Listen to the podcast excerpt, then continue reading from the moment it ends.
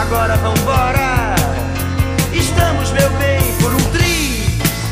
Pro dia nascer feliz. Hum, pro dia nascer feliz. O mundo acordar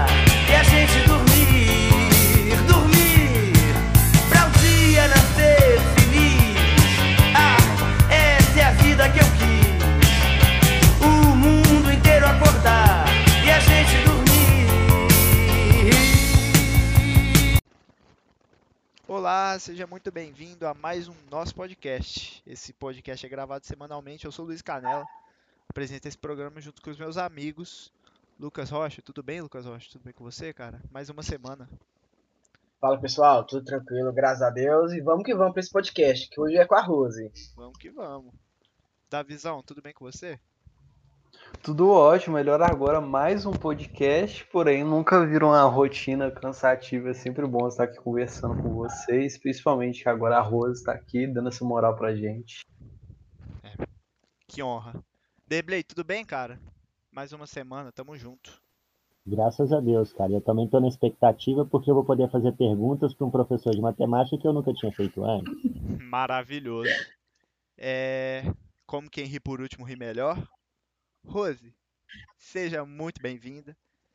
Obrigado pela sua presença. É uma honra gigante é, te receber aqui nessa mesa. Você tá tudo bem? Tudo certo com você? Graças ao bom Deus.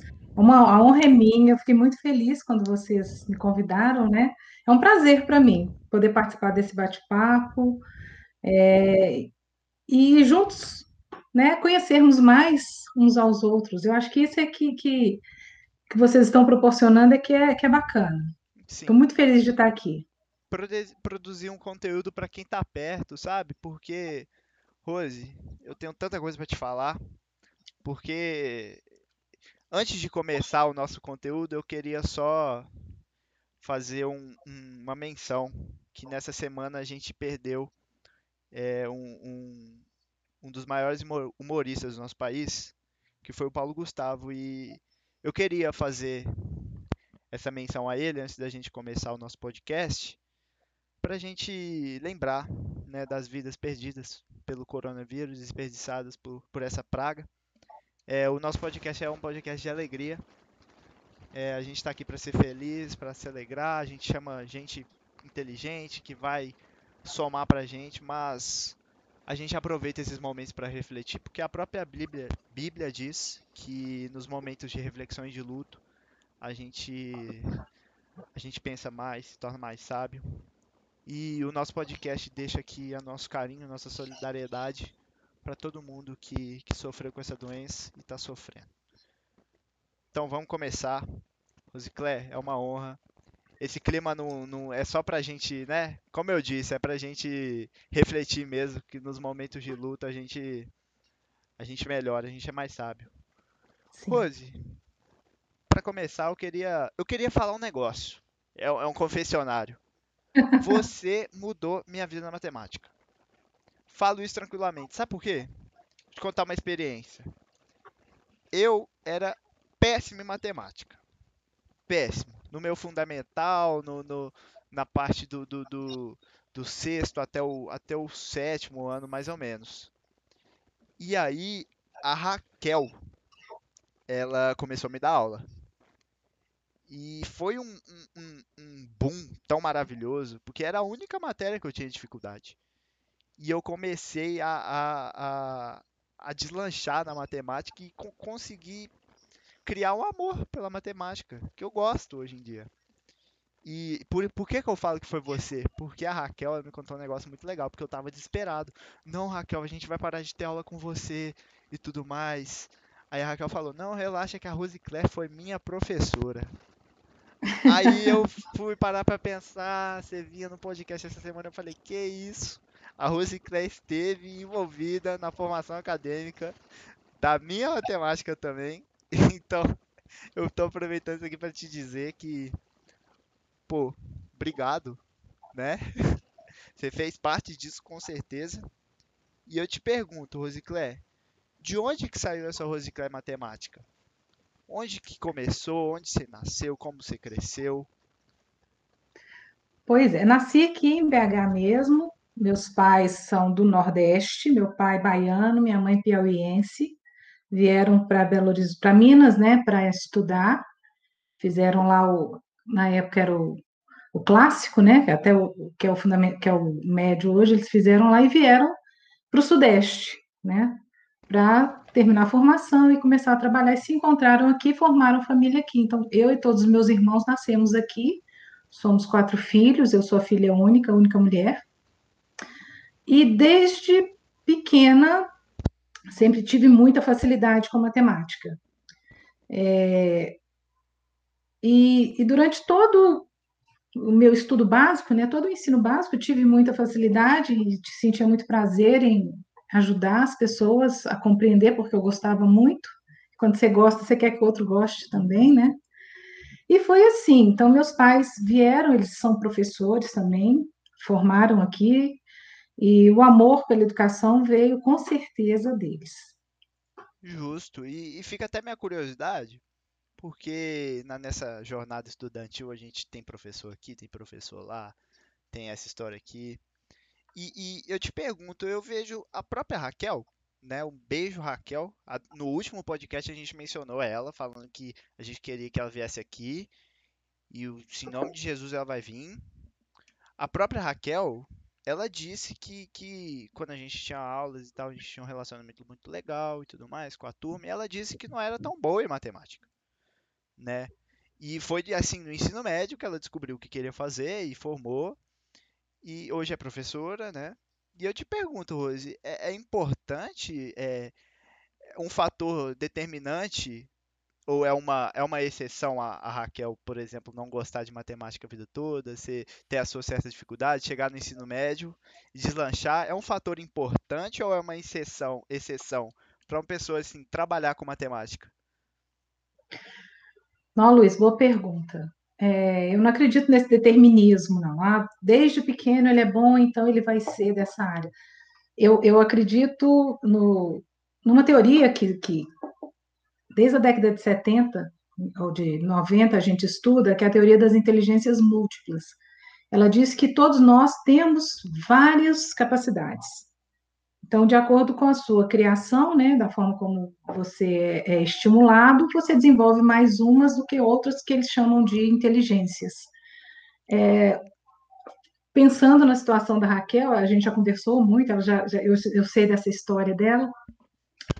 A forma que eu interpreto é a seguinte: ela sempre, ela tem as inteligências múltiplas, durante muito tempo não desenvolveu as, as as aptidões que levam para a área da matemática, e em um determinado momento ela desenvolveu, e a partir daí ela escolheu essa área. Então, eu acredito que você pode ser ótimo na área que você quiser.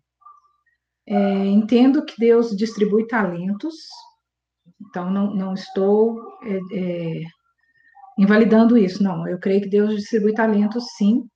E se você conseguir casar desenvolvimento de capacidades e habilidades na área para a qual Deus te deu talentos, aí você vai ser excelente. Então, eu acredito que você pode ser ótimo em qualquer área. Você tem capacidades para isso. Deus te, te deu várias possibilidades, né? É só uma questão de você desenvolver. Eu fico muito triste quando as pessoas começam a rotular desde lá do sexto, quinto, sexto ano, né? Ah, não, você é da exatas, você é da humanas. Você está restringindo aquela pessoa você está colocando na cabeça dela um rótulo, as pessoas aceitam os rótulos, né, e, e, e tomam aquilo como determinístico. Eu não gosto de rótulos. Então, um do, dos meus propósitos, quando eu decidi ser professora, é exatamente tentar abrir essa possibilidade, é, é mostrar para os meus alunos do ensino básico que todo mundo é capaz de aprender matemática. Alguns com mais facilidade, outros com mais dificuldade, mas todos são capazes a, a, matemática da educação básica ela é acessível a todo mundo, pelo menos deveria ser. E a minha, a minha, um dos meus propósitos é esse, é convencer as pessoas que sim, elas são capazes, elas podem não gostar, podem não escolher, mas aprender todo mundo é capaz de aprender. Justamente, eu... Rose. Pode falar, viu, Teixeira? Ah, rapidinho. Professora, é, que a senhora falou disso, eu, eu percebi isso em mim. Eu, desde pequeno, é, quando eu comecei a aprender os, os fatos, né, a multiplicar e tudo mais, eu tive muita dificuldade. Eu lembro de eu chorando quando eu fui aprender a, tab a tabela periódica, né? É, na tabela periódica não, a de química, isso. Tabela dos fatos. Isso, tabela dos fatos. E minha, minha mãe, ela foi muito sábia nessa decisão, começou a pagar uma professora de reforço para aprender a tabuada bem. Graças a Deus eu fui o melhor aluno da, de matemática no meu ano, quando a gente perdeu os fatos. E eu pensei assim, e eu fui rotulado, igual a senhora está falando, de não, esse menino é das exatas, é matemática. E eu confesso que eu cresci minha vida toda pensando, não, eu vou fazer algo na área de matemáticas. Mas esse ano, ano passado, estudando as inteligências múltiplas, eu descobri que eu fui bom na matemática no terceiro ano do básico, mas não é uma área que eu tenho tanta afinidade mais, sou mais de humanas. Eu achei incrível o que a senhora falou. Se deixasse o leque aberto para mim, provavelmente eu teria escolhido melhor, é, desenvolvido melhor outras áreas. Com certeza. Justamente. Isso é muito legal para você que me ouve. Eu, eu amo isso, sabe? Quando a gente começa a, a compartilhar conhecimentos, né? Compartilhar nada, né? A gente só ouve de uma mestra, né? Que é a Rosiclé. É muito legal porque a gente está indo para essa, essa época de faculdade e ouvir isso, né? Que é de alguém que, que trabalha como professor é muito legal, né? Porque por mais que a gente tenha isso, tenha aquilo, nós temos essa ciência de inteligências múltiplas nos alcança, né, professor? E Com certeza. Eu já encaixo aqui com uma pergunta de um, de um internauta querido, Daniel Campos, também seu aluno. Dani, um beijo para você, tá? Ele fez duas perguntas e uma delas foi, que eu acho que seria legal. Como você descobriu que queria lecionar? Né? Quanto tempo você faz isso, Rosiclé? Também encaixo junto com essa pergunta. Ok, eu sou professora há 34 anos. Em 2019 eu consegui aposentar, né? No, consegui a minha aposentadoria, graças ao bom Deus. Mas desde desde que eu me formei, na realidade não foi desde que eu me formei. Eu quando eu fui fazer o vestibular, eu, eu sabia que era na área de exatas, porque eu sempre foi a minha área de facilidade, a minha área de prazer, eu sempre eu sabia que eu queria exatas, eu não sabia exatamente o que. E aí eu fiz para economia, fiz para ciência da computação e fiz para matemática. E iniciei os três, porque eu não sabia o que, que eu queria. Aí eu descobri que não era economia, porque economia puxa muito para a história, eu tive que ler o Capital no primeiro semestre, quase surtei. Falei, não, não é isso que eu quero, não. Sem chance. Pensei que economia fosse puxar mais para matemática financeira, mas não. Aí eu tranquei. A ciência da computação, na época que eu fiz, deu um problema no vestibular da federal, é, houve fraude, eles tiveram que cancelar, e aí adiar, a gente ia ter que fazer uma nova prova. Eu falei, quer saber? não quero também, não. Eu vou, fiz matemática. E eu já estava fazendo matemática, eu continuei fazendo matemática. E, mas eu sempre gostei muito da área da informática e eu, eu fiz programação de computadores enquanto estudava no curso superior. Comecei a trabalhar como programadora, trabalhei durante dois anos. E assim que eu, quando eu terminei o curso de matemática, eu achei que eu ia continuar na área da informática. Né? A vantagem do curso de matemática, ele te, ele te abre um leque muito grande, né? Você não está restrito a uma profissão. E aí eu falei, bom, então a minha área informática, eu já estou na área, já trabalho como programadora há dois anos.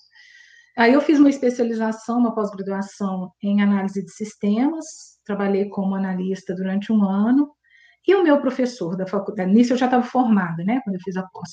O meu professor da faculdade, um professor de cálculo diferencial integral, me convidou para assumir uma disciplina à noite. Eu falei, ah, estou fazendo nada, né?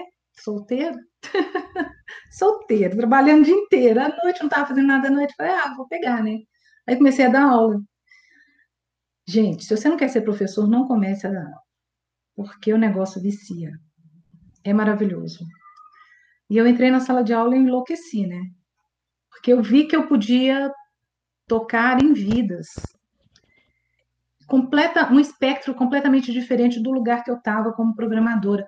Eu, como programador, eu estava dentro de um, de um escritório, era num, num um porão, a gente descia, era tudo fechado, só com ar-condicionado, não tinha janela, computadores, Então, e eu entrava ali de manhã e ficava até no fim do dia. Eu saía satisfeita, porque eu amo resolver problemas, né? Minha vida era resolver problemas e etc. Só que eu saía exaurida. Eu chegava em casa, eu deitava e dormia. Não conseguia nem conversar. Quando eu comecei a dar aula, só que eu não, me, não percebia, né, isso. Quando eu comecei a dar aula, eu, eu me cansava fisicamente, mas eu chegava em casa pilhada. Parecia que eu tinha que recarregar minha bateria, porque eu tinha contato com, com gente de, a noite inteira, conversando e trocando ideia. E... Então eu chegava em casa assim, eu costumava dormir, né? Eu, a aula terminava às 11 horas, eu chegava em casa e eu dormia eram duas horas da manhã, porque até eu relaxar e eu custava dormir. Aí eu falei, gente, eu, é isso que eu quero. Porque me dá satisfação, a gente lida com resolução de problemas, né, Derby? O tempo todo você administra conflitos, você resolve situações inusitadas, inesperadas, o tempo todo, então tem resolução de problemas.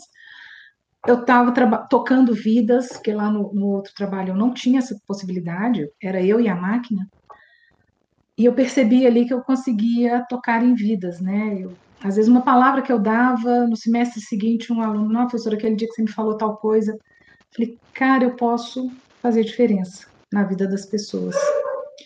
E aí, eu é, demorei um pouquinho, né, ter coragem de abandonar a outra profissão, porque pagava melhor, inclusive.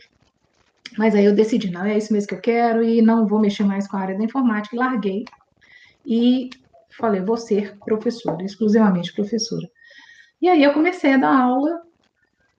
Aí eu fui me especializar, fiz pós-graduação em educação, e, aí comecei a pegar muita aula, né? Já estava na universidade, dando aula na universidade, comecei a pegar muita aula, e aí eu fiquei exclusivamente na universidade. Mas minha paixão era trabalhar com adolescente. Só que eu começo de vida, recém-casada, recebendo bem, não dava para eu. Então eu falei, não, está na hora de eu, de eu investir. Quando eu tiver uma estabilidade financeira, e vocês me entendem bem o que eu estou dizendo, você sabe do que eu estou falando? Entendo. Agora sim, professora. Estamos falando a mesma língua. Eu falei, quando eu atingir minha estabilidade financeira, eu vou fazer o que eu quero, que é trabalhar com ensino médio.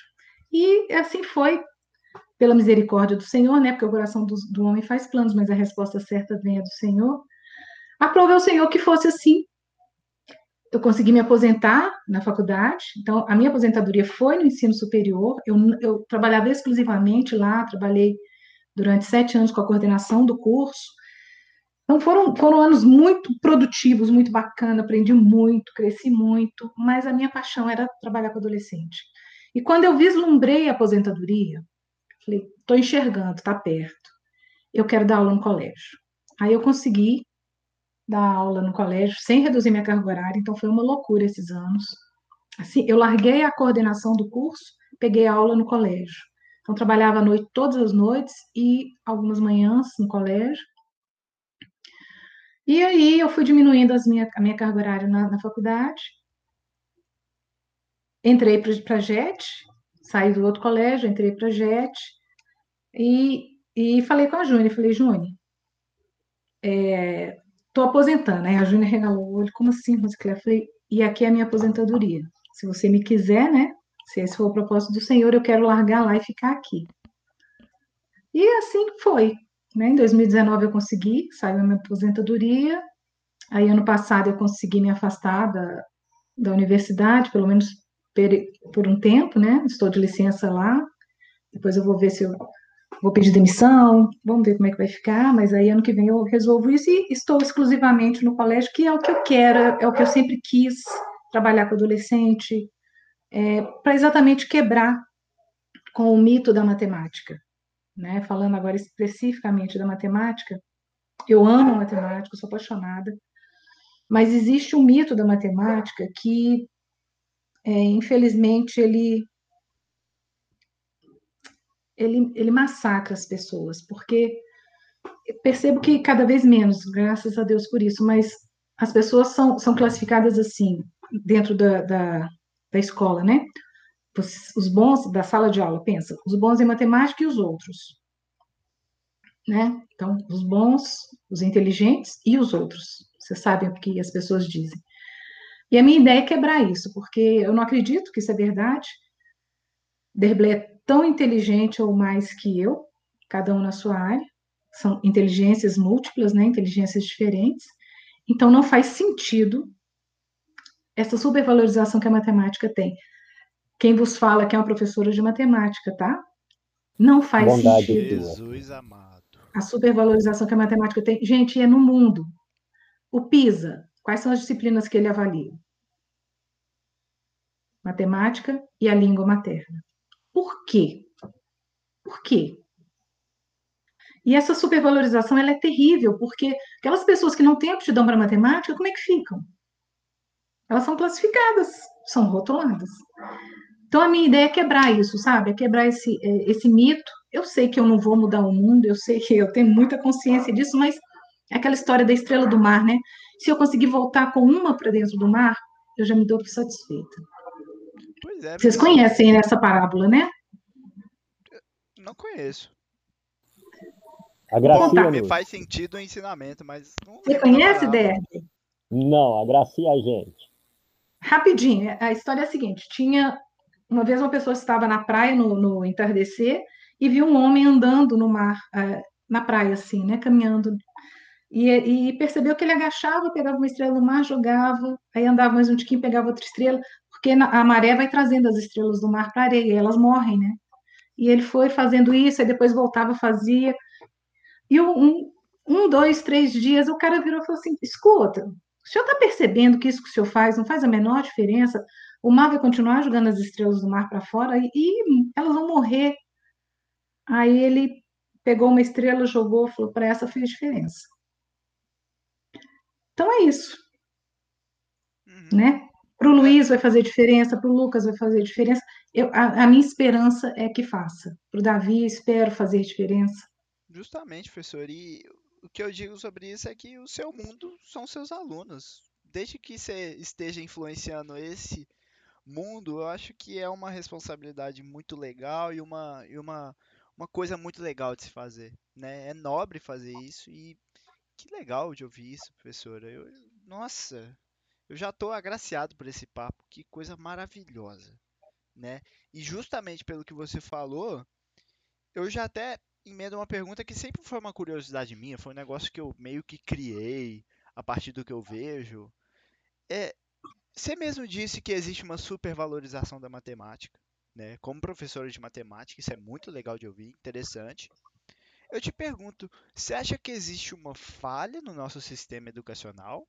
Não, não a partir dessa, ah não, a educação é muito ruim e tudo mais, mas o jeito que ela é ministrada, do jeito que a gente é treinado desde o nosso maternal até o nosso ensino médio para fazer uma prova, que essa prova vai decidir o que, que a gente vai fazer e a gente tem que estudar para isso, para aquilo, até que a gente não, até coisa que a gente pode até não usar na nossa, na nossa vida é, é, de trabalho, né?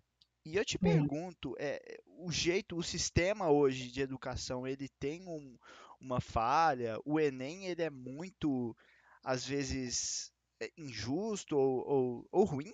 Você acha disso? Você concorda comigo? Eu, eu- eu- é um pensamento que eu tive, sabe? Eu não, não sei as, as procedências disso, mas foi uma coisa que eu pensei. Pô, tô desde maternal sendo treinado para fazer uma prova?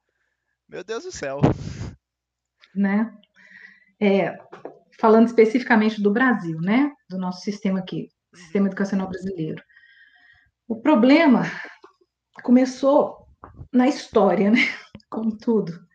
É, a, a- origem do nosso país, por volta de 1932, houve necessidade, bem antes disso, é óbvio, mas em 32 foi a primeira faculdade de filosofia aqui do- do- do nosso país.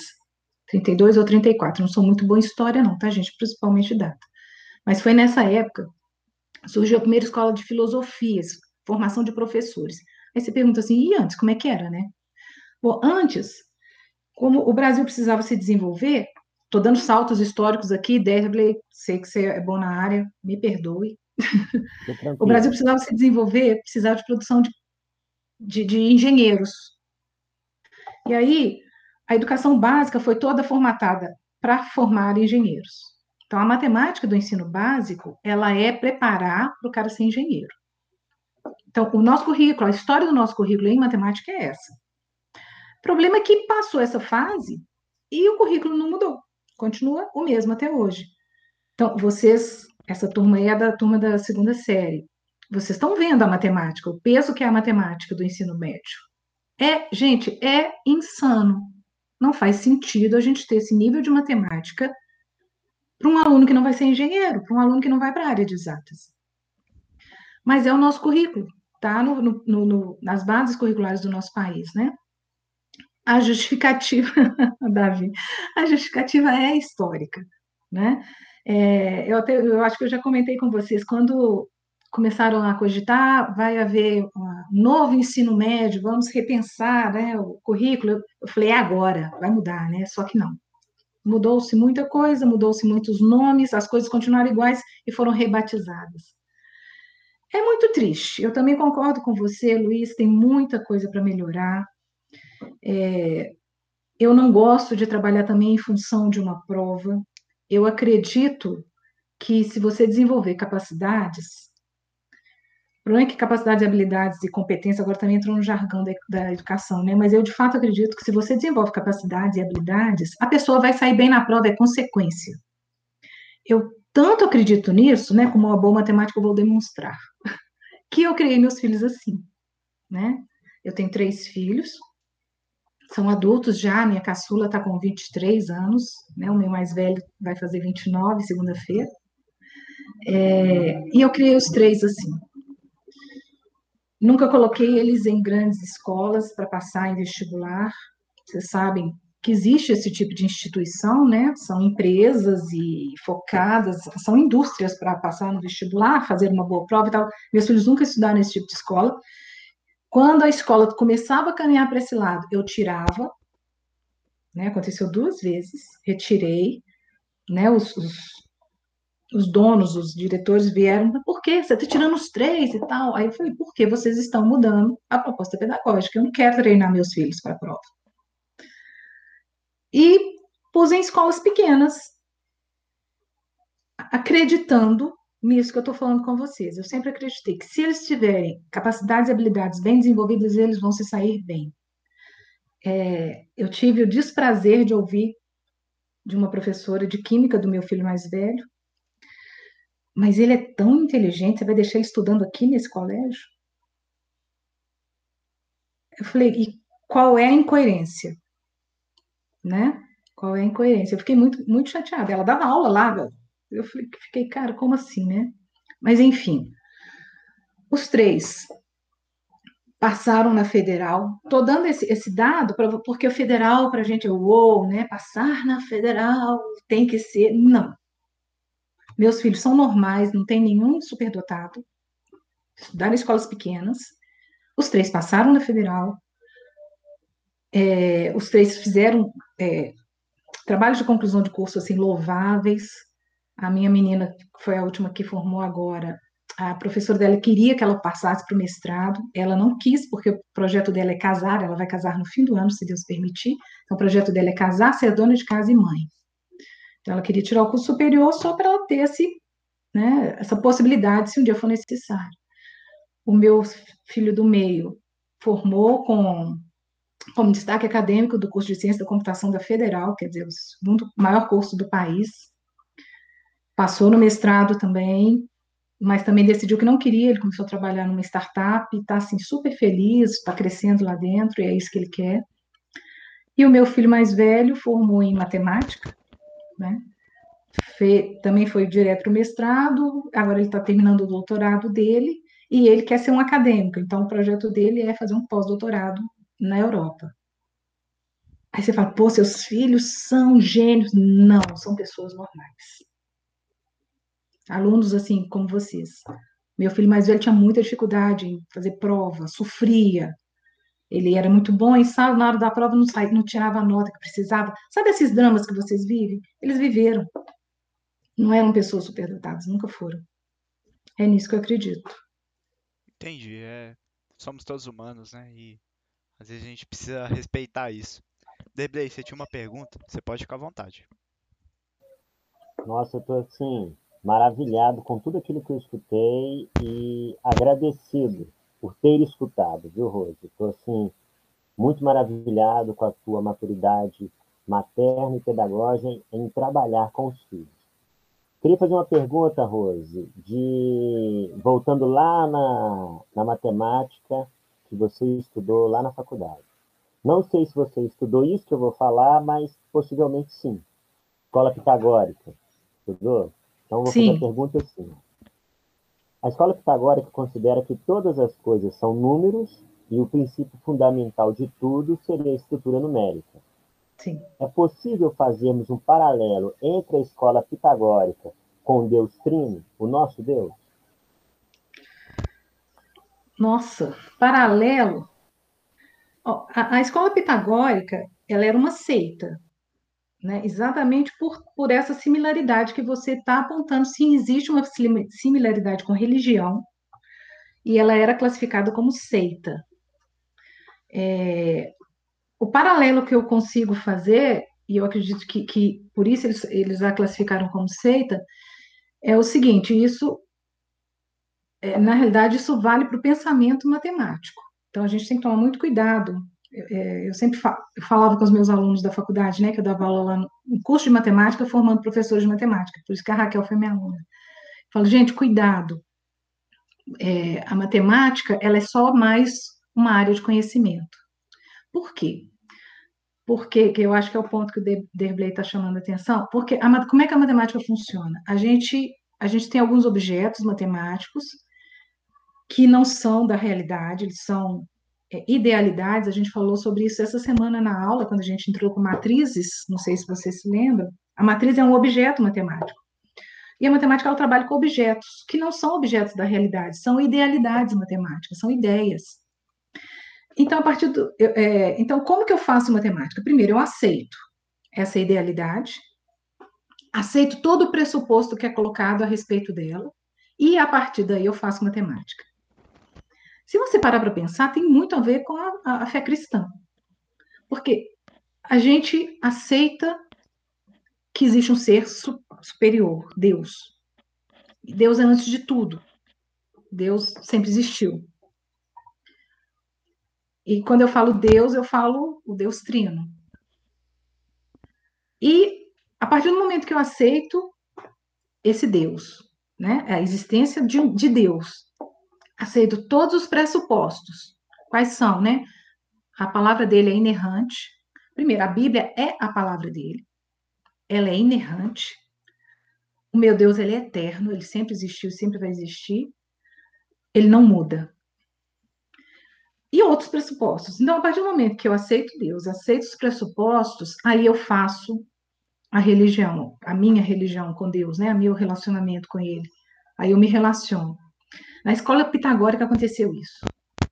E eles levaram a um ponto de, de serem, é, de funcionarem como seita, que foi que é um perigo, é um risco. E eu acho que esse risco existe na ciência, de modo geral, em todas as áreas do conhecimento, mas na ciência principalmente a gente começa a acreditar nas coisas como se elas é, fossem absolutos, né? E, e, e, a partir dali a gente, a gente, é, a gente elabora. Qual que é a diferença? Os objetos da ciência, ciência e ciências da natureza, eles não são absolutos. Eles são leituras da realidade. Tanto que, há 200 anos atrás, a gente lia de um jeito, Hoje a gente já lê de outra forma, porque a gente já tem outras tecnologias, a gente já tem outros conhecimentos, e muda o meu olhar para aquele objeto. Na matemática isso não acontece. Por quê? Porque os objetos matemáticos não estão na realidade. Eles são ideais, eles são idealidades. Então eu não mudo meu olhar sobre eles. Da mesma forma, Deus, né? Deus não muda. Deus é Deus, Deus é, é sempre, sempre foi e sempre será. Horror. Então, há aí um risco muito temerário. Você levantou uma, uma questão muito importante que me, eu temo muito. E eu queria só completar essa pergunta, então. Então, mais ainda porque esse Deus que nós cremos, ele quebra a lógica, porque ele quebra aquela sequência de número 1 para número 3. Ele é ao mesmo tempo 1 e 3. e isso quebra o raciocínio. Então, eu acho que o que você está falando aí vai muito na questão do cientificismo, que vira uma seita, que a ciência resolve tudo, e esse pensamento abstrato pode nos levar a um erro, que era exatamente o que eu queria ouvir de você. Sim. Ô, Rose, eu queria, antes de tudo também, eu queria te agradecer por ter falado que o currículo do nosso país em matemática é para engenheiro, que eu tô aliviado agora. Eu estou assim, graças a Deus.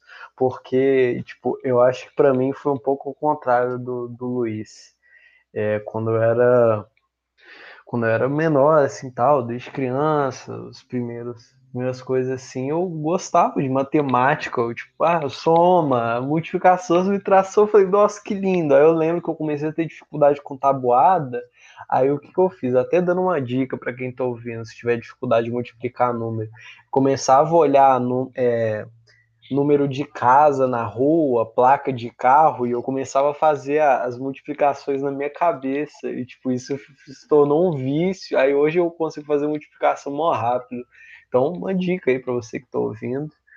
É, e já que a gente entrou nessa conversa aí sobre Deus, eu queria te perguntar como surgiu sua vida com Deus, porque eu acho muito legal que tanto você quanto o Derble e outros professores, dá para perceber que vocês têm uma postura diferente em relação ao devocional, porque o nosso colégio, né, ele exige para quem tem o primeiro horário fazer um devocional, só que uhum. dá para perceber é, a sua dedicação no sentido de, tipo assim, que você faz com prazer o devocional e sempre querendo, é, tipo assim, impactar a nossa vida de alguma forma? É, primeiro, você viu que você tem um feeling na matemática, né? Você pode não gostar, mas quem, quem pensa em olhar número e operar, gente, o ser humano ele é matemático. É aquilo que eu falei, né? Todos nós temos um pouquinho de matemática na gente. A gente só não pode não ser a minha área de preferência, né? Você tem um pouco de matemática. Quando você pensou em olhar números e operar, isso é matemática. Nosso Deus, é, ele é matemático, né? A gente olha a criação, você percebe que Deus é matemático. Não é que Deus. A matemática é um atributo de Deus, fica melhor assim. Não é que Deus é matemático. A matemática é um atributo de Deus, né? É,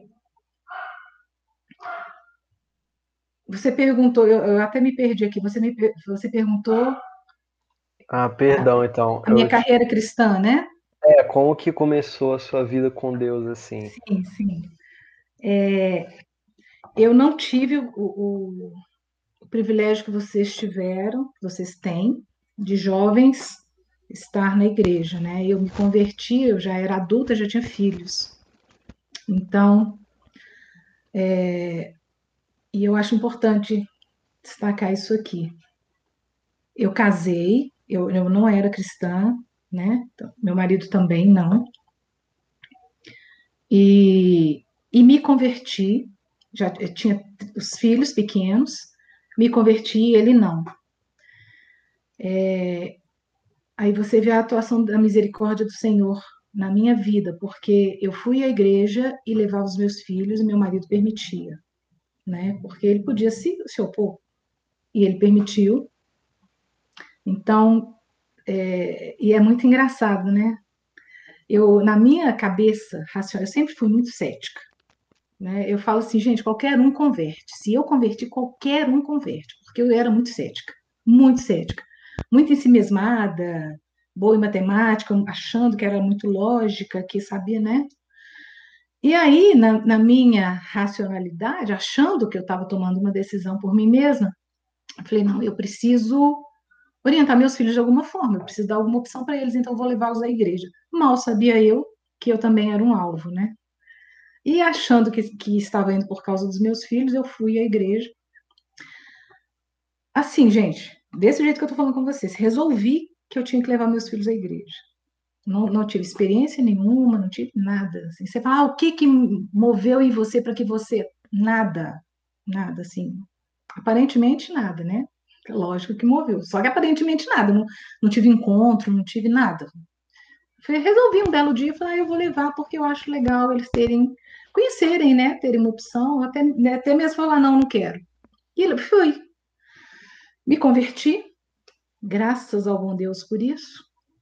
As crianças cresceram dentro da igreja, é, hoje já são adultos, né? Continuam na fé, fizeram a escolha deles também, continuam na fé, graças a Deus por isso. E, e aí, eu olhando para trás, eu vejo a misericórdia, a mão de Deus, né, na minha vida, porque eu passei muitos anos longe, muitos anos. Por quando, quando eu falei com vocês, né, eu não tive esse privilégio que vocês têm. Eu, olhando para minha vida, né, minha adolescência, minha juventude, quantas vezes eu cheguei perto de um abismo, gente? E por que eu não caí? Hoje eu olho e falo assim, gente, Deus já estava cuidando de mim ali. Eu já era dele.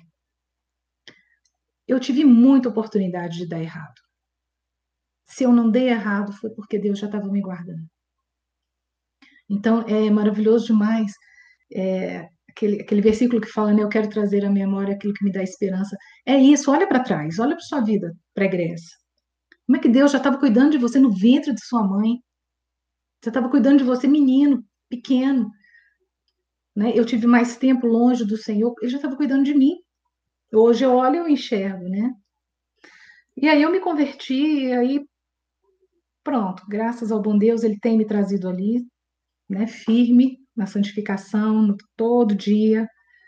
É, eu lembro que no início, né, da minha caminhada, eu pensava assim, eu não vou conseguir manter, eu não vou me manter, eu não vou, eu vou cansar, eu vou, eu, né, nós somos muito assim, a gente cansa rápido das coisas, né, e eu pensava no início, né, eu falei, eu não vou, e hoje já tem mais de 20 anos, eu, eu olho e falo assim: é o Senhor, não sou eu. E, e eu me sinto com o mesmo vigor, com a mesma curiosidade, com a mesma disposição para me relacionar com o Senhor. Eu não canso, é engraçado isso. E aí você vê que é, é gente, não somos nós, né? É o Senhor mesmo que nos sustenta, Ele nos leva, né? Quando Jesus falou, aquele que meu pai me deu, esse eu jamais lançarei fora, é sério, isso é muito sério. Ele não vai te deixar. Né? Ele não vai deixar você escapulir da mão dele, de jeito nenhum. Esse é, nós somos dele. Né?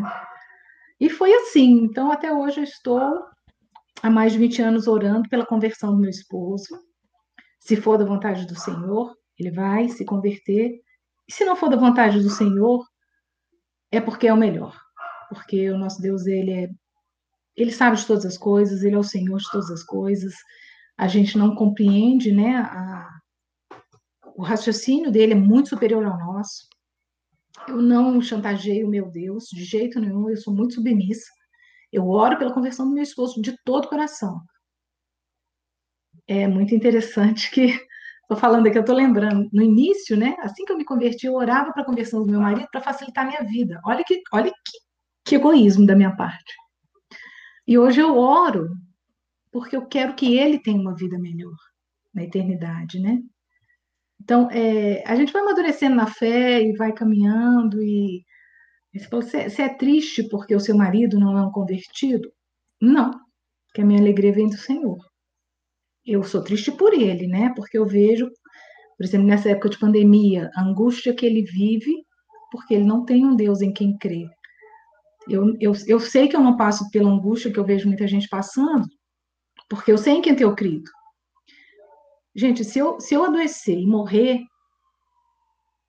eu vou para o céu. Eu vou para o céu. Entendeu? Então eu, tô, eu não tenho medo, de verdade, eu estou falando com vocês de coração, eu não tenho medo. Eu não gostaria de deixar vocês, meus filhos, eu, eu acho que ainda a gente tem muito ainda para trabalhar juntos e tal, mas se for vontade do Senhor, gente, pode ficar feliz, porque a gente vai encontrar no céu. Tenho muita convicção disso. Rosiclé, estou aqui ouvindo o que você falou e estou com o coração maravilhado, porque a sua história ela encaixa certinho com a minha.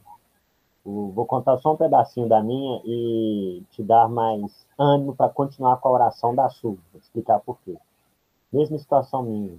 Eu não conhecia, eu ouvia falar de Deus, minha mãe era é evangélica, me levava na igreja, mas eu não queria tomar aquela postura, que uhum. creio que era mais ou menos o que você viveu. E num dado momento da minha vida, Deus encontrou comigo, me colocou numa situação e que eu tive que tomar um parecer. Ou eu me rendia a Ele, ou fatalmente eu não entraria no reino. mas eu converti primeiro, igualzinho a você, me converti primeiro. E eu fazia a mesma oração, Deus, salva minha esposa, para facilitar a vida lá em casa. Igual você falou, no egoísmo. Depois você vai, aí sempre orando, orando, orando em cima daquilo, nunca fraquejando, igual você está demonstrando aí que você nunca fraqueja. Mas teve um momento que a minha esposa passou a fazer exatamente o que você fez: levar os filhos à igreja, porque queria que os filhos tivessem a oportunidade de escolher algo. Porque ela vem de um credo que não é o cristão, ela era, a família dela é espírita. Sim.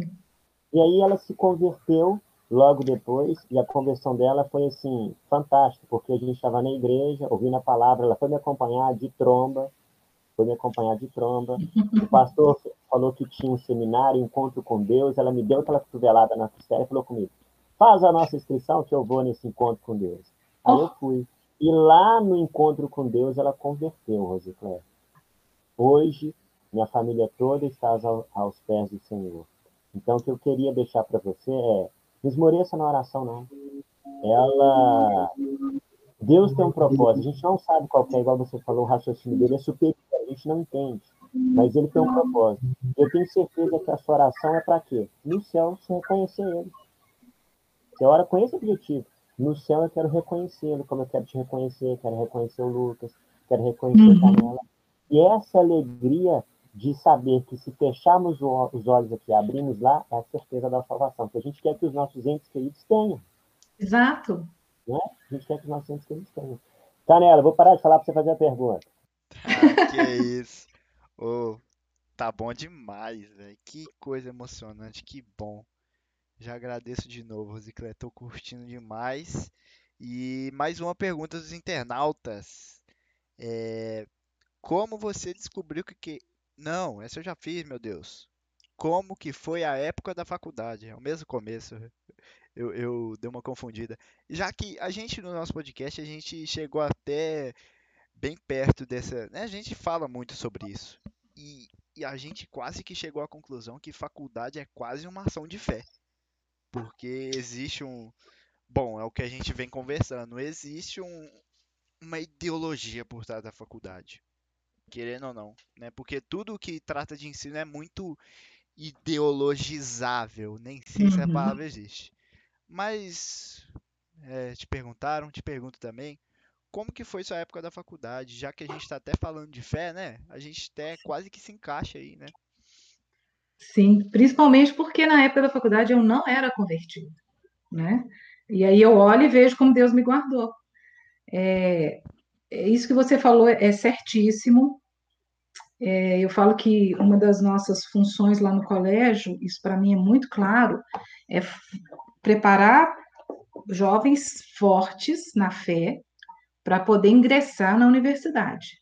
Porque nós queremos vocês lá, nós precisamos, gente, de cristãos, de, de, de cristãos inteligentes. Nós precisamos. Só que o campo de batalha lá é pesado. A luta lá não é brincadeira. Então, é, um dos nossos objetivos no colégio é preparar vocês para encarar mesmo o, o, a situação lá. Não é fácil, não é fácil. É, eu, a minha época de faculdade, eu entrei muito nova, eu entrei com 17 anos. Imagina a situação, né? Minha idade quase. Falta dois meses aí para fazer. Pois é. Quer dizer, não tinha nada na cabeça. 17 anos, Luiz. 17 anos, você está pensando em ô, fazer ô, faculdade? Eu mesmo, eu venho para o nosso podcast com esse sentimento. Tenho nada na cabeça. Estou tentando aqui mas ter um é. pouquinho é. de coisa. Tá certo. E não é para desanimar, não, mas você, você vai chegar na minha idade com a mesma sensação. Espero que sim. Mas eu é. quero sempre aprender mais e olhar para trás e falar, é, realmente eu não sabia nada. Para mim esse indicativo é, esse indicador é muito bom, pelo menos. Hoje eu só tenho, hoje eu só consigo enxergar mais as minhas deficiências e fragilidades. Naquela época eu achava que eu não tinha, né? É, mas enfim, foi, foi como eu sempre fui muito boa em matemática, eu me destacava no curso. Então eu ficava meio que intocável, sabe? As pessoas não se aproximavam muito e tal. Mas aí eu, eu, eu... é muito engraçado. Isso desde o. Vou voltar um pouco no ensino básico também. No meu ensino básico, eu sempre fui fui muito, muito Caxias, né? Não sei se vocês usam esse termo, né? O, aquela pessoa que é muito inteligente, o nerd, né? Eu sempre fui. Só que eu não era só nerd, eu era também muito boa em esportes e era também da, da turminha das menininhas. É, como, é como é que chamam? Como é que vocês chamam? As patricinhas, não as. Patricinhas, eu acho. Eu ia falar Patricia, mas não, não, me, É. não me parece, sabe? Pois é, mas era. Oh, meu Deus. Ela era aluna perfeita, boa esporte, boa em matemática, é isso, professora. É, Mas o legal, o legal é que eu, eu, eu estava em três tribos diferentes, então eu convivia com a turma toda. E isso aconteceu na faculdade também. Então, o primeiro impacto foi assim, ah, ela é muito inteligente, né? E, mas aí, como, como eu também era de esportes, na minha época, a gente fazia educação física no primeiro semestre da faculdade, e eu era muito boa em esportes, aí eu, eu me enturmei com uma galera do esporte. Então, eu já estava enturmado com o pessoal lá do, do, os CDFs, né? Os, os, os Caxias. Enturmei com a galera do esporte. E eu era também da, da, da balada, né? Eu saía para dançar. Eu... Gente, eu era tão sem noção que a gente saía quinta noite, sexta noite, sábado à noite e domingo à noite para boate. Na minha época era boate. A gente era quatro noites. A gente saía da faculdade e ia. Não sei como é que a gente estava segunda-feira, né? Por isso que eu falo com você, eu olho para trás e falo, Senhor, o Senhor me guardou. Porque era para dar muito errado. Era para dar muito errado. Mas, enfim, como eu transitava nas tribos diferentes, eu nunca tive muita dificuldade, eu nunca tive muito problema de relacionamento, graças ao bom Deus por isso. Mas, por outro lado, também eu, eu me expunha muito, né? E Deus, me, a misericórdia do Senhor estava me guardando o tempo todo, né? Sim, poderosa graça de Deus. Foi só pela misericórdia do Senhor. E aí, eu acho que na, na- eu falo que o, o meu curso superior, ele, ele podia ter me feito muito mal, né? Porque você fazer um, um curso de matemática na, né, no, no- num país que supervaloriza a matemática. Gente, eu me achava, eu não achava, eu tinha certeza. Então era para eu ser muito errada. Aí eu olho- Sensacional. Como é que é? Sensacional poder ouvir isso, porque você falando, a gente, pelo menos nos seus meninos, eu não consigo enxergar isso. A graça é maravilhosa mesmo, me transforma. Concordo com você, viu, Derlei? É, eu falo, eu falo com as pessoas como eu era. Eu gosto, eu não tenho orgulho nenhum disso. Eu tenho, eu tenho muita vergonha, inclusive, né? Mas é, eu acho importante falar para você ver que se você não se quebra, né? Se você é dura serviço, Deus vai te quebrar. Porque ele te escolheu, você é dele. Ele- se você não se dobra, ele te dobra. Né? E, e até nisso eu dou glórias ao Senhor, porque ele não precisou de me quebrar. Eu não sei como ele foi me humilhando, né? Me, me mostrando que, que realmente eu não sou mais do que ninguém, eu não sou. E se eu tenho facilidade em matemática, é dom dele. Eu não tenho mérito nenhum nisso. Ah, tem, professor, você estuda muito. Não estudei muito. Era facilidade dada pelo Senhor. Eu acho que Deus me mostrou isso com muito, muita clareza, sabe? E, e ele, ele me humilhou, e quando a gente fala, ah, Deus me humilhou, parece uma coisa ruim, mas não, gente, é, é de uma maneira tão amorosa que eu só agradeço. Eu só agradeço. Se hoje eu, eu posso eu posso olhar para trás e falar assim, obrigada, Senhor, por, por, por ter me, me livrado de tanta coisa, é porque ele agiu com muito amor na minha vida. Com muito amor. Não tem nada que eu possa, que eu olhe para trás e diga assim, nossa, naquela época doeu muito. E olha que eu já passei por coisas muito complicadas na minha vida. Mas nada para dizer assim, não, mas foi assim, impossível, não. Eu falo que cada vez que eu, quanto mais eu vivo, mais eu vejo que a palavra é verdadeira, sabe? Deus, todo fardo que ele te der para carregar é porque você dá conta. Se você está chorando demais, é que você está se fazendo de frágil. Porque se ele deu para você carregar, você dá conta. Você pode ter certeza. E, e eu vivi determinadas coisas na minha vida que me veio uma força, eu não sei de onde, hoje eu sei, né? Mas na época eu não sabia. E, e, e, saiu uma Rose Claire que eu não sabia que existia. Tô assim, Senhor, hoje, né? Senhor, olha, olha que legal, né? Que legal como, como o Senhor vai mudando, a gente vai transformando. Eu falei, é só você. É só não, porque não é fácil, né? Mas é você negar a si mesmo. Nega a si mesmo. A gente não é essa. A gente não é a última bolacha do pacote, a gente não. Não é isso tudo que a gente acha que a gente é. Sabe? Você não é tão inteligente quanto você acha que você é, você não é tão bonito quanto você acha que você é. E se você é alguma coisa dessas, é porque Deus permitiu, e se Ele quiser, Ele tira. Simples assim. Derblay, já pode prosseguir, viu? Ah, eu estou muito maravilhado com esse podcast. Esse, esse episódio, para mim, está sendo um dos melhores. Rose, agora a gente vai dar uma pitada de humor nessas, nessas perguntas. Eu te pergunto, dando uma de canela, eu te pergunto, Rose. O número da besta seria um número racional, irracional ou número inteiro? ah, não acredito que você mandou essa, cara. Vou te responder de duas formas. Matematicamente falando, ele é racional. Agora, falando de, uma perspectiva cristã, ele é completamente irracional. Genial. Genial. Teixeirinha, por favor, pode prosseguir, meu amigo. Ô, professora, confesso que eu também tô maravilhado com esse podcast. Eu não tava com essa expectativa tão alta como tá sendo agora, tô esperando todas as expectativas. Não que a senhora seja ruim, obviamente, né, professora, mas superou todas, graças a Deus. Mas o, acho que é importante ressaltar até pro pessoal que tá nos ouvindo é a questão que a senhora ressaltou o podcast inteiro de que a, a, senhora foi uma pessoa normal, seus filhos são pessoas normais e passaram todos em federal e em grande, grandes cargos, né?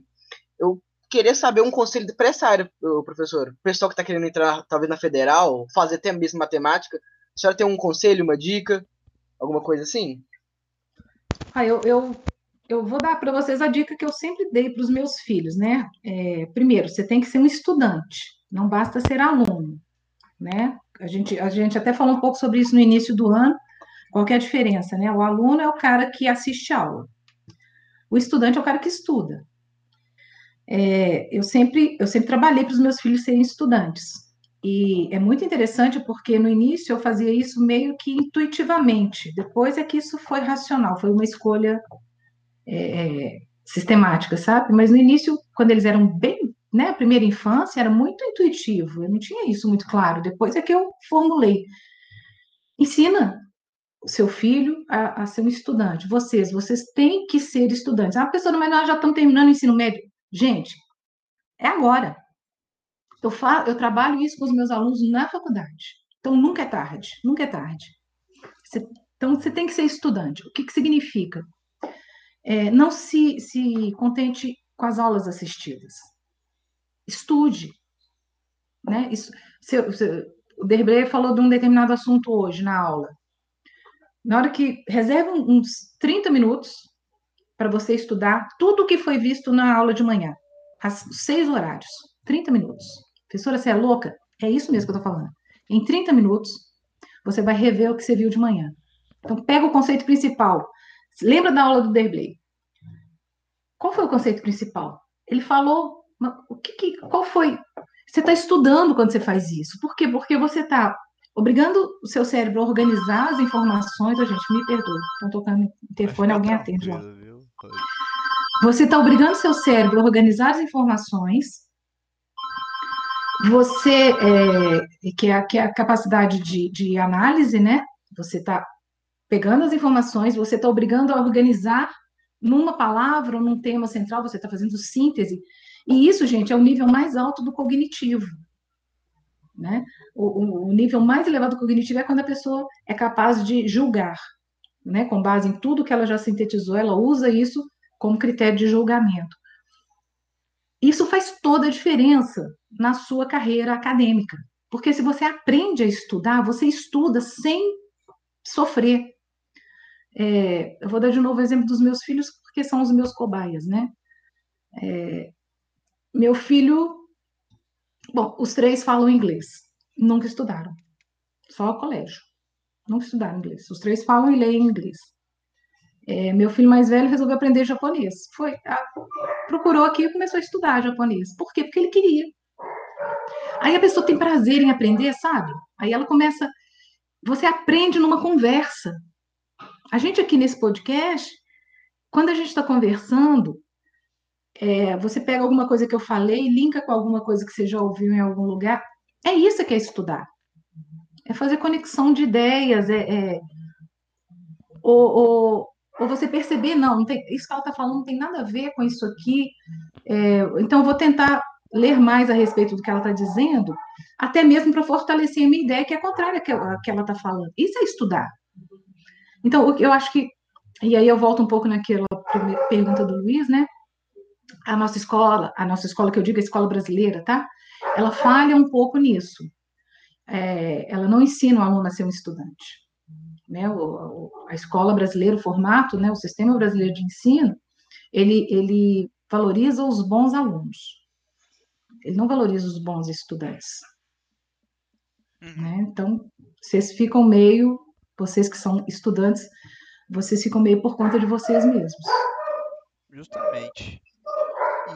E, prof, já que a gente está falando de educação, é, mais uma pergunta que eu acho que não vai nem tomar tanto tempo para a gente passar para um, um negócio que eu tenho muita curiosidade, curiosidade, vou te perguntar, gosto demais disso.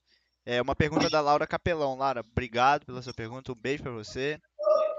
Acha que as aulas presencial, presencial voltam quando? Pergunta para você, Rose. Eita, acho assim, do tipo, faz uma previsão? É, É ruim, perguntou. Pois é, né? Pois é, é, fazendo uma previsão assim diante do, do cenário, eu acho que a gente só volta ano que vem. Justo. Agora, se você me perguntar, você gostaria que voltasse quando? Eu gostaria que voltasse o quanto antes, mas, na minha opinião, tinha que vacinar todos os profissionais da educação. Todos, inclusive, é, quando eu falo todos, é são todos, todos que trabalham na escola, dentro da escola. Todos tinham que ser vacinados para a gente poder voltar. Mas eu, eu gostaria que voltasse o quanto antes. Só que eu acredito que só no ano que vem. Então, eu é. estou acreditando que voltamos agora, não. Uhum. A gente tem um plano, né, de volta às aulas. Voltou agora os pequenininhos e depois volta o Fundamental 1, Fundamental 2. Se Deus quiser, né, que esse plano se mantenha, mas que tudo aconteça da maneira mais segura possível. É, Exatamente. eu acho que, prof, a gente só dá valor quando a gente perde, né? Sim, A gente saiu da aula online, eu saí da, da aula presencial, desculpa. Entramos no EAD na aula online. E que saudade de, de uma sala de aula, de, de sentar naquela cadeira, não poder co- encostar ela na parede, ficar desconfortável mesmo. E nossa, que falta que eu sinto disso. E que Deus abençoe, né? Tá sendo, tá sendo bom ser cuidado por você, com seus devocionais maravilhosos, nesse período que tá sendo difícil, né? Eu acho que pra mim, por exemplo, esse ano eu tive uma adaptação melhor e tudo mais. Ano passado foi meio desastroso, que Deus me abençoe, mas esse ano tá sendo melhor, graças a Deus. graças a Deus. E te pergunto mais uma coisa, que é o que eu falei que eu tinha essa curiosidade. Eu já até cheguei a te perguntar em uma aula, e eu, eu vou, eu vou perguntar de novo, né, pra gente compartilhar com os amigos que nos ouvem, com quem tá aqui, quem sabe gerar mais perguntas, mais coisas. É, a gente estava falando do sistema brasileiro de educação e tudo mais. A gente tem um sistema acadêmico, a gente tem profissionais, a gente tem gente qualificada. E eu te pergunto, que eu já te perguntei, Rose, como que funciona a nossa produção matemática? O que que hoje em dia a matemática produz, né? A gente ainda fala de, de essas subjetividades. E também outra pergunta já encaixada nisso, por que que a gente estuda essa matemática que é tão, não sei se é arcaica, né? Arcaica, antiga. Por que que a gente estuda a matemática lá do Pitágoras, do Arquimedes, de gente que, que achava que matemática era Deus, né? Vamos dizer assim. Por que que a gente ainda estuda esse tipo de matemática que é tão antigo, né? E assim, é de se pensar que a- a- a- apesar do tempo a gente evolua, né? Sim. E cresça para estudar outras coisas e tudo mais. Mas a gente está aqui há tanto tempo, né, professora? acredito que você também estudou essa, essa matemática que a gente estuda e a gente está aqui há muito tempo e eu te pergunto, é, o que hoje no mundo e no Brasil também a gente produz de matemática? É, se essa, esse estudo da matemática ele é muito articulado, se ele está acontecendo todo momento, se o Brasil está mal, não sei. Você como uma faz parte da universidade, né? Agora você mesmo compartilhou que que está com planos de sair e tudo mais, mas eu acredito que você esteja bem envolvida, né? Nessa nessa articulação. E eu te pergunto, como que funciona? O que que a matemática produz? Sobre qual área ela conversa mais? E por que a gente estuda essa matemática tão antiga? Te pergunto, prof. Ok. Vou começar pela segunda pergunta, né? É, a resposta para essa pergunta é, é, um pouco daquilo que a gente já, já conversou sobre a, o problema do currículo brasileiro, né? Então, essa matemática que está no nosso currículo é uma matemática do século XVI, XVII. Realmente não faz sentido nenhum. Nós temos matemática do século XX, né, acessível, porque tem matemática, ah, se pensar na matemática pura, a gente tem matemática que está num nível que a gente não tem tecnologia ainda para usar. O que, que, eu estou querendo dizer com isso?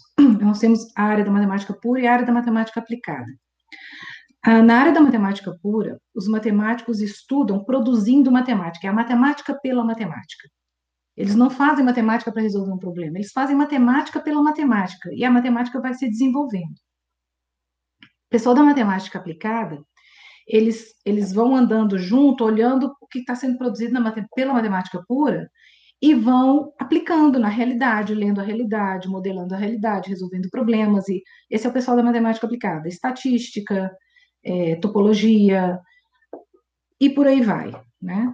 Não vou falar física não, senão o professor de física vai me bater, mas a física usa muito da matemática. Beijo, Renato. É. estará aqui. né? Vou dar a, o direito à resposta para o Renato. Mas é, brincadeiras à parte, então, a matemática física não é matemática aplicada, é, mas a matemática, existe a matemática aplicada e, vai, e ela vai caminhando usando a produção da matemática pura. Para vocês terem uma noção, a matemática pura, é, hoje dizem que ela está há 20 anos, 20 anos à frente da tecnologia que a gente tem hoje. E graças a Deus por isso, porque toda essa tecnologia que a gente tem é graças à matemática produzida. A matemática produzida, ela é a matéria-prima para tudo isso funcionar. Né? A gente está começando a estudar matriz, como eu falei com vocês, funcionamento de softwares e hardwares é matriz. Falando né, do raso lá, no chão de fábrica, é a matriz. É lógico que tem uma matemática avançada aí dentro, né? mas a base basicona mesmo é a matriz, aquele objeto que a gente está estudando. Então, a gente tem muita matemática sendo produzida, como eu falei com vocês, meu filho, ele está com um trabalho também na, na, na área da álgebra pura, só que essa matemática que está sendo estudada pelos matemáticos, pelos puristas, ela, elas estão muito longe da gente, né? Mas existe uma matemática do século passado, século XX, que está perto da gente. Hoje ela já está perto da gente. Hoje a gente já entende ela muito mais e a gente consegue levar ela para a escola. Por quê? Essa matemática que vai para a escola, ela não é a matemática pura. Ela é a matemática escolar. Ela é uma matemática que a gente é, faz uma, uma transposição para que ela fica, fique palatável, tá? Porque se a gente for pegar uma matemática pura e levar para a escola, é intragável. Então, a gente, a gente faz uma transposição didática e essa matemática vai para o currículo como uma matemática escolar. Aí você fala, ah, então para que serve, né? Se, se não é matemática de verdade, se não é, é, é gente, você tem que pensar na matemática é, como uma musculação mental. A grosso modo, musculação mental. Você precisa aprender a pensar, exercitar o pensamento, exercitar levantamento de hipótese, teste de hipótese, resolução de problemas. E isso você faz quando você faz matemática. Estudar matemática, estudando matemática, você está exercitando tudo isso. Você está desenvolvendo aqueles níveis do cognitivo que eu falei com vocês. Então, a cada passo que a gente dá dentro de um conteúdo, eu vou elevando o nível do cognitivo de vocês.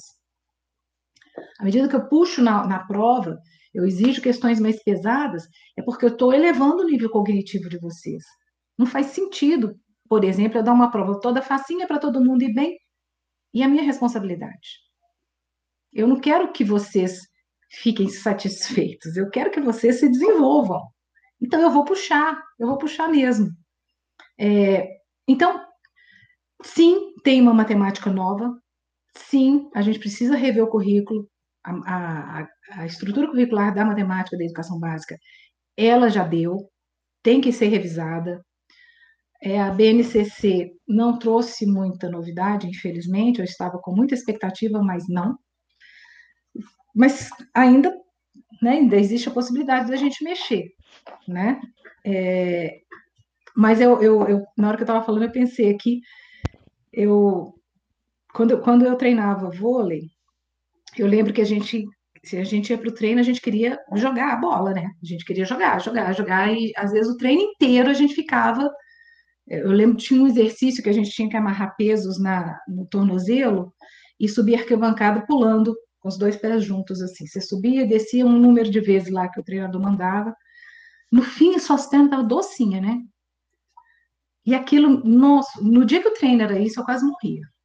Eu pedi por que, que eu vim hoje, hoje eu tinha que ter faltado, porque eu gostava do treino quando a gente ia bater bola. Acontece que esse tipo de exercício que a gente fazia, se no dia seguinte a gente fosse jogar, na hora de pular para subir na rede, para bloquear ou alguma coisa assim, parecia que eu estava voando, de tão leve que eu estava. Por quê? Por causa do treino com peso. A matemática é a mesma coisa. É, esse, todo, todos esses exercícios, esses assuntos que a gente vai discutindo, às vezes você não vê uma aplicação prática, né? E, e às vezes você fica muito angustiado, onde que eu vou usar isso? Para que, que eu estou aprendendo equação de segundo grau, fórmula de bar? Não, já vi muito meme, né? Para onde que eu vou usar isso? A questão não é essa. A questão não é para quê. A questão não é, é, é para que que serve. A questão é o que que isso significa. Aonde você quer chegar com isso? Todo o conteúdo, isso vale para todos os, todas as disciplinas, não só para matemática. Todo o conteúdo que vocês estudam na educação básica, eles não são um fim em si mesmos. Eles são um recurso que a gente tem para a formação de vocês. E a minha responsabilidade como professor de matemática é formar o pensamento matemático de vocês. Então, dá-lhe muita matemática e muito exercício. Misericórdia. Vou fazer só uma perguntinha que eu fiquei curioso com o que você falou. Então, nós temos uma matemática pura, que está avançada no tempo, e essa matemática a gente não tem acesso porque a gente não tem tecnologia para ela. Sim. Essa matemática pura, existe algum risco desses, matemática, desses matemáticos puristas serem, se tornarem ateus ou eles são teístas? Ou não tem nada disso? Olha, eu não vou saber afirmar para você, Derblay, a respeito dos matemáticos especificamente, eu não, não, vou conseguir te dizer, não. Agora, mas assim, no, no meu convívio, eu não consigo ver uma, uma correlação. Não consigo ver. Agora, os estudos que eu sei que existem é que, que mostram que quanto mais a pessoa estuda, e, e, estudar de verdade, né? Não é só tirar título, mas quanto mais ela mergulha no conhecimento, ela, ela começa a levantar a hipótese de que realmente existe um Deus. Glória a Deus. Interessante. Interessante. Eu, eu não sei porquê, eu sempre pensei o contrário. Não sei se, se isso é um sentimento que às vezes está em todo mundo, mas me parece que quanto mais a pessoa estuda, se deita em livro e tudo mais, mais ela assim tende a, a, a fugir do, do teísmo. Apesar disso me parecer ser algo que não é real, mas é uma coisa que, sei lá, me falaram, né? Mas, Rose, é, só, só para para voltar naquela pergunta, eu queria só te perguntar é, de, um, de uma maneira superficial. O que, que, o que, que o mundo produz hoje mais de matemática? E até te pergunto, é, é, é uma matemática de programação? Porque eu vejo muita gente falando, você mesmo já foi programadora, que legal ouvir isso, curti demais. E, e a programação é o futuro? É a profissão do futuro? É o que realmente vai estar no mercado para os últimos tempos, né, para os próximos tempos, vamos dizer assim? Que tende aos seus últimos também, né? Mas né? eu te pergunto, Rose, é, o que, que hoje o mundo ou o Brasil produz de matemática assim e realmente essa matemática da programação é, é, é o futuro vamos dizer assim não com certeza a, esse, esse desenvolvimento tecnológico ele veio para ficar né? É, é, você não consegue, é inconcebível você pensar no futuro sem a informática, né? A matemática, ela, ela, ela toda essa toda essa matemática que a gente produz. Bom, primeiro, que matemática que a gente está produzindo? Existem várias áreas da matemática. Tem, tem essa área da, da, por exemplo, da álgebra linear, que é que a gente está começando a estudar. Ela, ela, ela traz muito recurso para a área da informática, mas a gente tem outras, outras matemáticas, as, as álgebras abstratas, a gente tem a, as geometrias dinâmicas, é, que, que elas auxiliam em outras áreas. Por exemplo, tem uma geometria que é muito interessante, que não, não é conteúdo do ensino básico, mas que eu acho que seria interessantíssimo se a gente estudasse, é a geometria do táxi. É, táxi mesmo, táxi de táxi, sabe? De, de Uber. É, a geometria do táxi ele é diferente da geometria euclidiana, que é a que está no nosso currículo, que é uma geometria antiga.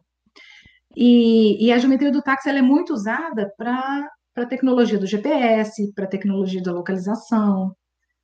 É, então, tem muita matemática sendo feita aí por trás de todo esse desenvolvimento tecnológico que a gente está vivendo. Né, nas diferentes matemáticas, porque a gente não tem, a gente tem a matemática da educação básica, como eu falei com vocês, é uma matemática escolar, né? A gente simplificou. Mas a matemática, ela, ela, na realidade, elas são muitas matemáticas. Né? A gente tem a área da, da análise, a área da álgebra abstrata, a, a, área da álgebra linear, a, álgebra, a área da geometria dinâmica, geometria analítica. Tem muita matemática, tem muita matemática. Justamente, professora. Nosso tempo está dando, mas dá tempo de uma última pergunta aqui, que eu, eu fiquei curioso até, que você ofereceu críticas ao nosso sistema educacional, vamos dizer assim. E isso é muito legal vindo de uma professora. E ofereceu críticas até no tanta matemática, o que me prova coisas maravilhosas sobre você, né, de maturidade. Quem sou eu para te chamar de madura ou, ou imatura, alguma coisa do tipo, mas é legal ouvir isso, né? É, é um sinal disso, né? Sua área que você trabalha, que seleciona, você mesmo confessa, né, que existe um, estão manuseando de uma, de uma maneira errada, né? Essa ciência. Eu te pergunto, Rose, é, a gente viu nos últimos tempos um, um, uma proposta de um novo ensino médio, né? Onde a gente. Uhum. E tá até começando, né? Com os itinerários formativos e tudo mais. Mas a gente viu essa proposta desse novo ensino médio que você traz as suas áreas de conhecimento e estuda. Assim, você escolhe o seu currículo né? Pelo menos isso que passam pra gente, né? Não sei se uhum. sendo irreais ou alguma coisa do tipo. É, você pode até falar melhor do, do, novo ensino médio, eu acredito, mas você acha que seria uma boa o novo ensino médio? É, no tanto que você falou, de que às vezes a gente estuda coisa que a gente não vai usar, assim, matemática para engenheiro, né, como a gente disse. Você acha legal essa proposta do novo ensino médio? Ela é maravilhosa. O problema, o grande problema, e eu acho que, que, que sempre é um, é um problema com o qual a gente ainda não conseguiu lidar né, na educação brasileira, o nosso grande problema é a avaliação burocrática. Eu chamo de avaliação burocrática a prova escrita. O que, que adianta você fazer uma proposta maravilhosa de mudar a metodologia? Eu acho fantástico a gente poder é, ter um itinerário formativo de matemática financeira, um itinerário formativo de, de é, cuidados pessoais, de primeiros socorros, de... eu acho isso bacana demais. Um conhecimento na área da política, uma coisa bem específica, isso é maravilhoso, era isso que tinha que ser. Na minha opinião, a educação básica tinha que ser isso. Mas o que, que adianta a gente vir com essa proposta maravilhosa, sendo que no fim vocês têm que fazer uma prova? Aí que, que o professor e o Derbley não vai me deixar mentir sozinha? que, qual que é a situação que a gente fica? Ao mesmo tempo que a gente quer aproveitar essa oportunidade, desenvolver habilidades, competências, etc, etc, a gente está preocupado com a prova, porque a gente quer que vocês se saiam bem naquela prova. Porque aquela prova, ela é a entrada de vocês na universidade. Então, nós confiamos no Senhor, sim, né? É, eu sei da soberania de Deus, mas sei da responsabilidade humana. Né? Deus, ele espera que a gente faça a nossa parte. Então, nós, como professores, nós temos uma responsabilidade de preparar vocês para essa prova, sim. Então, a gente fica dividido. em aproveitar essa oportunidade do novo ensino médio, todas essas propostas de formação, de currículo individualizado, cada, cada aluno faria uma opção, desenvolveria numa determinada área, isso é maravilhoso, seu é sonho de consumo. Mas, ao mesmo tempo, vocês vão, independente do Davi, que falou que não vai para a área de exatas, né? Você vai fazer uma prova do Enem valendo mil pontos só de matemática. Olha, olha que insano isso. Você vai fazer uma prova valendo mil pontos de humanas, com tudo lá dentro, geografia, história, filosofia, e vai fazer uma de mil pontos só com matemática. Como que eu relaxo? Aí é a minha responsabilidade para com você. Você está entendendo? Então, ok, eu, eu acho fantástica a proposta do novo ensino médio. É o sonho de consumo, como eu falei, só que tem muita coisa ainda para mexer. E eu acho que o, o nosso tendão de Aquiles, né, aqui da, do, do sistema brasileiro de ensino, é a avaliação. Enquanto a gente não mexer no nosso sistema de avaliação, não adianta você fazer propostas de mudanças nas práticas pedagógicas, porque o professor está refém do sistema de avaliação.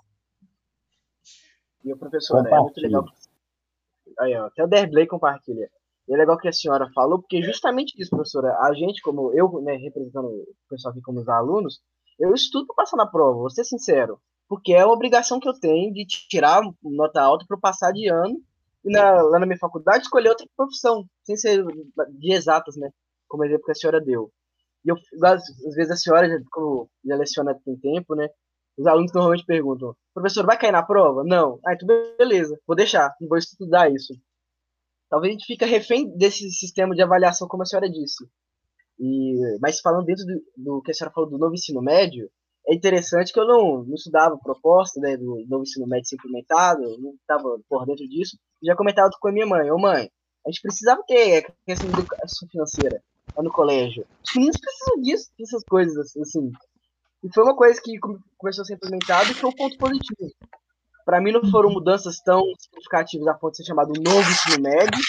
Talvez toda essa propaganda que estou fazendo, mas são mudanças pontuais que estão fazendo a diferença. Um projeto de vida. Eu estou conseguindo planejar minha vida, descobrir que eu estou tendo inteligências múltiplas.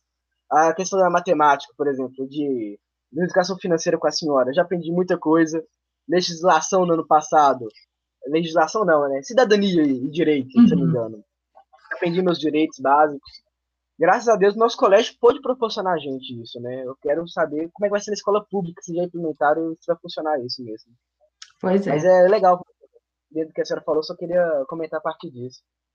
E isso que você falou, Lucas, só aproveitando a sua fala, é, é uma preocupação, né? Porque a tendência é aumentar a desigualdade. Né? Como, é que, como é que vão se organizar as escolas públicas, né? É uma preocupação.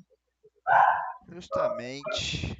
E deu nosso tempo, infelizmente, porque que papo maravilhoso. É, eu acho que o Lucas mesmo falou de suprir expectativa e tudo mais, é porque é sempre assim. O nosso primeiro foi assim, o nosso segundo foi assim, o terceiro, agora o quarto. A gente sempre se, se maravilha com essa arte. Pelo menos eu acredito que é um. Para mim é assim. Eu acredito que falo pelos meus amigos. Rosiclé, eu te agradeço profundamente por ter aceitado esse convite. Foi um papo muito bom. É, fez eu crescer, com certeza. Espero que quem nos ouve tenha sido abençoado também. E, Rose, por favor, se despeça, faça suas considerações finais. É, obrigado mesmo, tá, por ter topado isso. É uma honra gigante e que volte mais vezes. Tá bem? Fica o convite. Ah, eu é que agradeço, gente. É, foi um prazer para mim. Foi um prazer estar aqui. É, eu falo que na minha época a gente fazia isso é, sentado tomando café, né, batendo papo, reunir os amigos. E hoje em dia a gente não tem isso mais, né? Ainda bem que existe o podcast para a gente ter essa oportunidade, porque é, é maravilhoso. O ser humano está perdendo isso de se relacionar. Né? Nós estamos muito é, trabalho, casa, e, e, isso aqui é rico demais, né? Essa possibilidade da gente conversar e, e se conhecer, né? Se, se, se, se influenciar, né? Isso é, que é, isso é que é rico, isso é que é maravilhoso. Obrigada pela oportunidade, eu fico muito feliz, muito satisfeita. E estou às ordens. Querendo, é só me chamar. Um prazer. Ô, professor. Glória! Obrigado mesmo. Meus amigos, Lucas Rocha, obrigado por mais uma semana, velho. Obrigado mesmo. Um Um abraço pra você. Se despeça aí da galera também. Então, fala pessoal, esse foi o nosso podcast aí, junto com a Rose. Foi muito bala, espero que vocês aprendam e revejam esse podcast. Eu já vou rever umas três, cinco vezes para absorver tudo que a Rose falou nesse, nesse podcast. Tamo É junto, família, é nóis.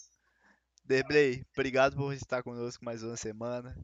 Obrigado mesmo, amo você. Se despede aí da galera. Também quero agradecer principalmente a Deus pela vida da Rose, a Deus pela vida do Canela, do Lucas e do Raposão. É um prazer inenarrável fazer parte desse podcast, principalmente quando a gente tem uma convidada ilustre igual a Rose Claire. Glória a Deus pela sua vida, Rose. Aprendi Amém. muita coisa aqui em relação à matemática e fiquei mais feliz em poder ouvir que a matemática ela tem uma valorização excessiva. Eu, enquanto professor de ciências humanas, me sinto confortável com isso. Muito obrigado e que Deus abençoe sua vida. Amém. Raposão, tamo junto. Obrigado mais uma semana. Amo você também. Obrigado mesmo por estar comigo nessa. Se despeça aí.